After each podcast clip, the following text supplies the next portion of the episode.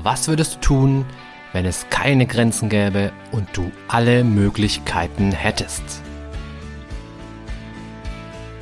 Herzlich willkommen bei Mind Skills to Go, dem Podcast für alle, die über sich hinauswachsen wollen.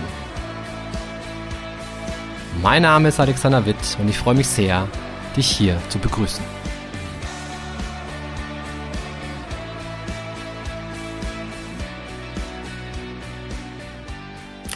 Ja, hi und herzlich willkommen zu einer neuen Folge von Mind Skills to Go. Die letzte liegt schon eine ganze Weile zurück, fürchte ich. Ich hatte, jetzt mal nachgeschaut, ich glaube, es war im März 2020. Also im Grunde da, wo, ja, wo das ganze Unheil seinen Lauf nahm und äh, wo Corona die ganze Welt völlig auf den Kopf gestellt hat und völlig verändert hat. Und ich hatte damals meinen Podcast gestartet, ich war voller Euphorie, mir hat das richtig Spaß gemacht. Und dann kam eben dieser Lockdown, dann kam Corona und irgendwie war auch meine Welt völlig auf den Kopf gestellt. Ich hatte viel zu tun. Neben den üblichen Aufgaben ähm, hatte ich auch noch ganz andere Sachen zu tun. Ja, ich musste zum Beispiel Kindergärtner spielen, ich musste Homeschooling-Lehrer sein. Es war auch beruflich viel los. Gerade in Krisenzeiten sind Psychologen ja doch sehr, sehr gefragt, habe ich dann da feststellen dürfen. Was ja eigentlich gar nicht verkehrt ist. Ja, ist ja schön, wenn ich einen Job habe, der, der krisenfest ist, ja, aber es war einfach ziemlich, ziemlich viel. Und darunter hat dann natürlich auch der Podcast gelitten, beziehungsweise er wurde dadurch im Grunde erstmal abgesägt. Also ich hatte einfach keine Zeit mehr, keine Kapazitäten mehr, um mich darum zu kümmern. Aber tief in meinem Hinterkopf war der Podcast immer noch präsent. Und es hat mich schon immer wieder mal in den Fingern gejuckt, da weiterzumachen. Aber wie gesagt, die Zeit war halt einfach nicht so da. Aber jetzt, über Weihnachten, habe ich mir da einige Gedanken gemacht. Ich habe ein bisschen bei mir umstrukturiert, so dass ich jetzt wieder ein bisschen mehr Zeit freischaufeln konnte, weil, wie gesagt, dieser Podcast, das ist schon was Feines und es hat mir eine Menge Spaß gemacht. Es hat mir auch gefehlt, dass ich das nicht so weitermachen konnte. Und deswegen habe ich jetzt für mich beschlossen, dass ich das wieder ins Leben rufen werde, dass der Podcast quasi wieder zum Leben erweckt wird. Und das Ganze soll auf keinen Fall ein, ein billiger Neujahrsvorsatz sein, sondern ich nehme mir ganz fest vor, in den nächsten Wochen und Monaten zweimal pro Woche eine Podcast-Folge zu veröffentlichen. Immer dienstags und donnerstags. So habe ich mir das vorgestellt. Und diese Folge hier macht quasi jetzt den Start. Was dich erwartet? Naja, im Grunde das gleiche wie davor auch. Also wir werden über Coaching-Themen sprechen. Es wird ein paar Coaching-Hacks geben, die man im Alltag wunderbar gut einsetzen kann. Es wird schwerpunktmäßig um die Themen Persönlichkeitsentwicklung, Stressmanagement und Coaching gehen. Und ich werde dir so ein bisschen einen Einblick in meinen Coaching-Alltag geben. Und vielleicht ist für dich ja das ein oder andere Interessante dabei, was du auch für dich dann nutzen kannst. Und ähm, ja, du darfst also gespannt sein und am besten abonnierst du gleich mal den Podcast, damit du auch keine Folge verpasst. Denn wie gesagt, ab jetzt, ab heute wird es dann wieder richtig und gut und regelmäßig weitergehen. Und worüber ich mit dir sprechen möchte, heute in dieser ersten naja, Kickoff-Folge ist es nicht, aber in dieser zweiten Kickoff-Folge ist äh, der Lockdown. Warum? Klar, der Lockdown dominiert unser aller Leben im Moment wieder sehr, sehr massiv. Ähm, ich weiß nicht, wie es dir geht. Ich äh, wohne in München und bei uns sind die Schulen geschlossen. Ich habe drei Kinder und das ist natürlich gerade gar nicht so einfach, das alles unter einen Hut zu kriegen. Zumal meine Frau Lehrerin ist. Das heißt also, vormittags unterrichtet meine Frau von zu Hause aus über Video ihre Schüler. Ich bin auch Lehrer, also Aushilfslehrer könnte man sagen, und betreue meine drei Kinder. Der Große macht dann oben seine Sachen weitestgehend alleine, was ich echt gut finde. Der mittlere, da schaue ich immer wieder hinterher. Äh, da muss ich wieder so ein bisschen sagen, hier, guck mal da und äh, mach mal hier nochmal und äh, komm, jetzt zock dir nochmal hin. Und bei der Kleinen, die ist noch im Kindergarten, da ist natürlich volle Kanneversorgung angesagt. Papa, ich hab Durst, Papa, erzähl mir eine Geschichte, Papa, ich will raus, Papa, ich hab Schnupfen, Papa dies, Papa jenes. Und ähm, also heute war ich im Grunde den ganzen Vormittag beschäftigt, äh, alle Wünsche zu versorgen. Papa, hier ist Papierstau, Papa, die Schulcloud funktioniert nicht, Papa, ich hab Durst, Papa, ich verstehe die Aufgabe nicht und so weiter und so fort. So. Also, es ist schon eine Menge zu tun. Aber, und das habe ich mir ganz fest vorgenommen, ich möchte nicht jammern. Ich möchte überhaupt nicht darüber jammern, denn es könnte uns noch viel, viel schlechter gehen. Es ist klar, es ist einschränkend, das ist Mist, es ist so richtig bescheiden, ja. Ähm, und trotzdem, es könnte immer noch schlechter sein. Und deswegen, das ist auch das Thema, über das ich mit dir heute sprechen möchte, nämlich der Lockdown. Und ich möchte dir ein paar Tipps geben für einen psychisch gesunden Umgang mit diesem Lockdown, mit dieser Extremsituation, in der wir uns hier alle befinden. Denn Und das ist, habe ich immer wieder festgestellt, es geht nicht um den Stressor, sondern es geht darum, wie wir damit umgehen. Also wie wir diesen Stressor verarbeiten. Und das Thema Corona ist ein Wahnsinnsstressor. Keine Frage. Für jeden von uns. Ja, egal ob du Kinder hast oder Single bist, egal ob du verheiratet bist oder noch Teenager bist, egal ob du groß bist, klein bist, dick bist, du bist völlig wurscht. Corona lässt keinen von uns kalt, weil Corona beeinträchtigt unser Leben so dermaßen intensiv bis ins Mark, dass, ähm, ja, dass da keiner aus kann.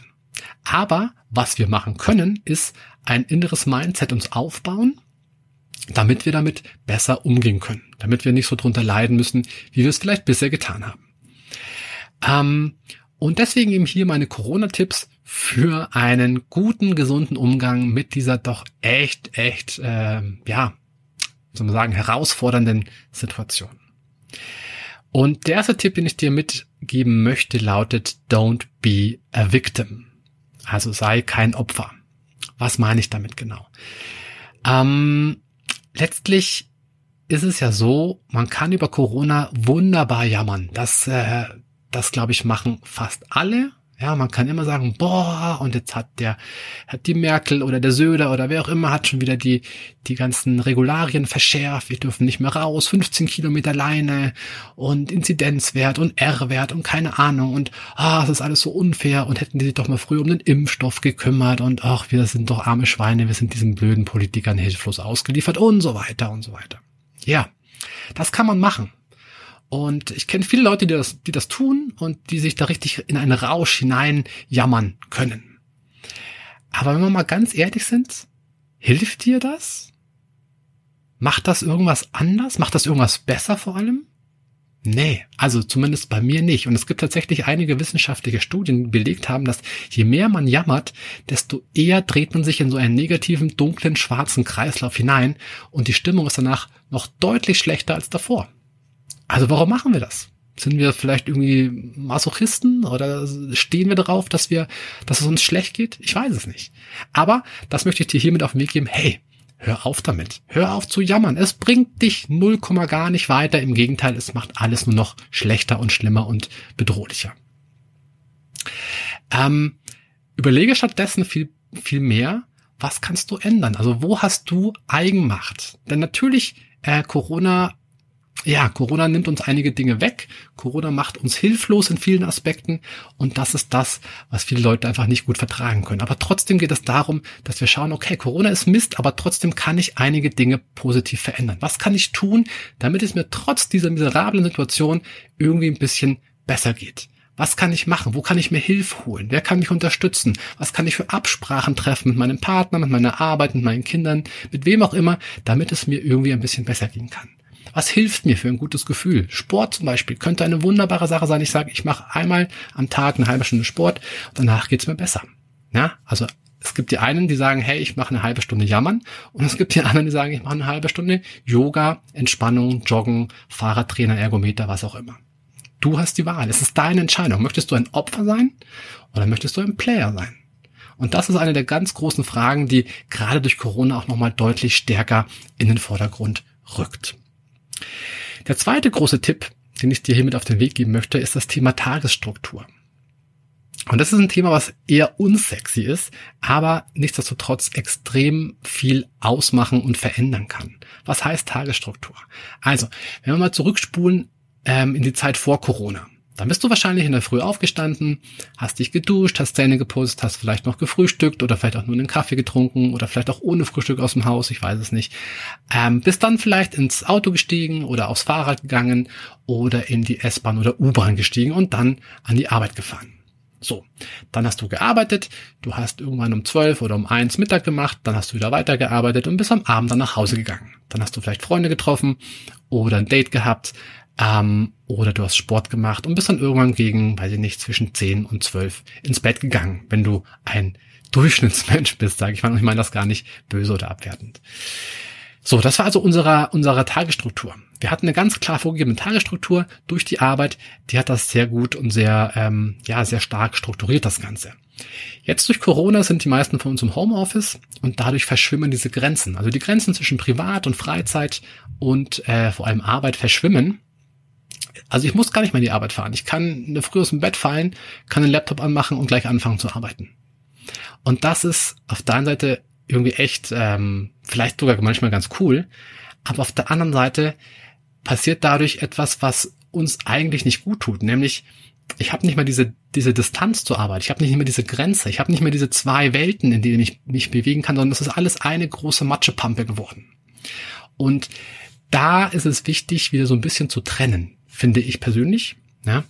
Und genau da kann dir eine Tagesstruktur einen wirklich großen und guten Dienst erweisen.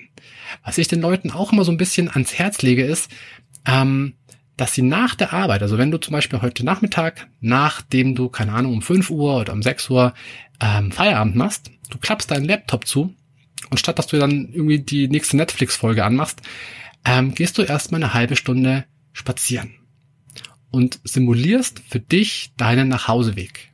Also auch wenn du nicht mehr nach Hause gehen musst, weil du ja quasi schon von zu Hause aus arbeitest, kannst du trotzdem diesen Nachhauseweg simulieren, denn dieses Nachhausegehen hat äh, hat einen, ähm, ja, hat, hat viele positive Seiten. Ja, also zum einen ist es so eine Art Ritual. Man schließt dadurch seinen Tag ab. Das ist das eine. Das andere ist aber auch, man hat so ein bisschen ähm, Zeit für sich im Übergang zwischen Arbeit und Freizeit. Ja, man kann sich ein paar Gedanken machen, kann innerlich mit so ein paar Themen abschließen, kommt dann nach Hause und kann dann den schönen Feierabend wirklich genießen. Und all das geht verloren durch dieses Homeoffice-Ding. Das heißt also, mein Tipp an dich, mach einen abendlichen Heimgehspaziergang, auch wenn du Homeoffice hast. Ja, und Tipp Nummer drei ist, vermeide längeres Grübeln. Also ich kenne eine Menge Leute, die gerade durch Corona ähm, da wo da wo ihr, ihr Kopf ihre Gedanken auf Hochtouren laufen. Und man muss ja nur mal die Nachrichten anmachen oder ähm, auf spiegel.de oder auf bild.de gehen. Was siehst du da? Ja klar, du siehst Corona, du siehst irgendwie die neuesten Zahlen, du siehst R-Werte, Inzidenzwerte, Belegung der Intensivstationen, Anzahl der Todesfälle. Wieso hat die Regierung hier und da versagt? Wie sicher ist dieser Impfstoff überhaupt? Und, und, und, und, und. Also Corona ist allgegenwärtig. Du entkommst dem gar nicht. Und ich kenne einige Leute, gerade auch einige Klienten von mir, die sagen, hey Herr Witt oder hey Alex, ich bin so eingenommen von Corona. Ich denke den ganzen Tag an nichts anderes und es macht mir Angst, es, es, schlägt mir aufs Gemüt. Ich bin richtig mies drauf durch dieses blöde Scheiß Corona. Ja, ich kann es nicht mehr sehen und hören und trotzdem kommt es mir überall entgegen. Und auf Dauer ist das, wie du dir vorstellen kannst, nicht gesund. Gar nicht. Überhaupt nicht. Und deswegen ist es so wichtig, hier auch Möglichkeiten und Strategien zu finden, um einen guten Umgang mit diesen Gedanken, ähm, ja, um da einen anderen Umgang hinzukriegen. Und was man da machen kann, möchte ich dir hier kurz einmal näher bringen. Zum einen, was, was immer so ein ganz guter Tipp ist, ist so dieses Thema Gedankenstopp. Hast du vielleicht schon mal gehört? Falls nicht, hier mal so ganz grob die, ähm, der, der Gedanke oder der, der theoretische Hintergrund dazu. Also, wie funktioniert jetzt diese Gedankenstopp-Strategie konkret? Der, der, ähm, der Grundgedanke dabei ist der, dass es einen starken Reiz von außen braucht, um deine Gedankenkette, um dein Gedankenkarussell wirklich nachhaltig zu unterbrechen. Denn ansonsten kommst du von einem Gedanken zum nächsten und die Assoziationen fliegen nur so hin und her und du kommst gar nicht mehr aus dieser Gedankenwolke raus. Also es braucht einen starken äußeren Reiz. Was kann das sein? Es können verschiedene Dinge sein. Meistens arbeitet man mit Schmerzreizen. Das äh, klingt vielleicht erstmal ziemlich abschreckend und abstoßend. Es ist gar nicht so schlimm, wie es zunächst klingt. Also was du machen kannst, ist zum Beispiel, du schnappst dir ein handelsübliches Gummiband und tust dieses Gummiband um dein Armgelenk herum. Ja? Und wenn du merkst, du kommst in so einen Gedankenstrudel hinein, dann schnappst du dir dein Gummiband, du ziehst einmal an deinem Gummiband, ziehst ein bisschen mehr noch ein bisschen und dann lässt du dieses Gummiband los und du machst klack und das Gummiband schnallst volle Kanne gegen dein Armgelenk und du wirst erstmal einen leichten bis mittelschweren Schmerz empfinden. So, das ist erstmal nicht toll, aber was der angenehme Nebeneffekt dabei ist, ist, dass deine Gedanken erstmal unterbrochen sind. Also der Schmerzreiz ist in dem Fall dann so stark, dass deine Gedanken sich nicht weiter im Kreis drehen können, sondern dass die erstmal Stillstand haben. Und das ist dann der Moment, in dem du wirklich die Chance ergreifen und nutzen solltest, deine Gedanken in eine andere Richtung zu lenken. Zum Beispiel, indem du den Raum wechselst, woanders hingehst, am besten rausgehst, vielleicht mal eine Runde um den Block gehst, jemanden triffst ähm, oder einfach an was Schönes anderes denkst. Zum Beispiel einen letzten Urlaub, wo du am Strand lagst und es dir richtig, richtig gut ging. Ähm, Also, dass du quasi von selbst deine Gedanken in eine andere Richtung lenkst. Darum geht es dabei. Du kannst statt dem Gummiband auch zum Beispiel eine scharfe Chilischote nehmen, in die du reinbeißt. Ähm, du kannst zum Beispiel auch eine eiskalte Dusche nehmen. Du kannst auch so einen äh, Massageball mit diesen, mit diesen Stacheln nehmen, diese Igelbälle, ich weiß nicht genau, wie die heißen, aber die können auch so einen Reiz verursachen, dass die Gedanken dann erstmal ähm, still sind. Aber ganz wichtig, diese Gedanken sind oft nur für einen kurzen Moment still. Und dann fangen sie wieder an, sich zu drehen. Das heißt, du musst schnell sein, rausgehen, Ort wechseln, Gedanken wechseln, eine andere Tätigkeit machen, sich irgendwie ablenken oder dich mit Leuten treffen. Das ist die eine Möglichkeit um mit solchen störenden Gedanken umzugehen. Die zweite Möglichkeit wäre, dass du einfach mal alles aufschreibst, dass du alle deine Gedanken aufschreibst, aufschreibst, aufschreibst, aufschreibst, bis keine Gedanken mehr übrig sind. Und dann nimmst du diesen Zettel, du zerknüllst ihn, du verbrennst ihn, du zerreißt ihn, du schmeißt ihn weg, du bastelst einen Papierflieger oder du vergräbst ihn im Garten oder du schickst ihn ähm, als kleines Faltbötchen an den, also auf den See oder in den Bach oder in den Fluss oder wohin auch immer, Hauptsache weg von dir. Ja, das kann auch so ein kleines Ritual sein, dass du deine Gedanken aufschreibst und dann eben quasi wegwirfst.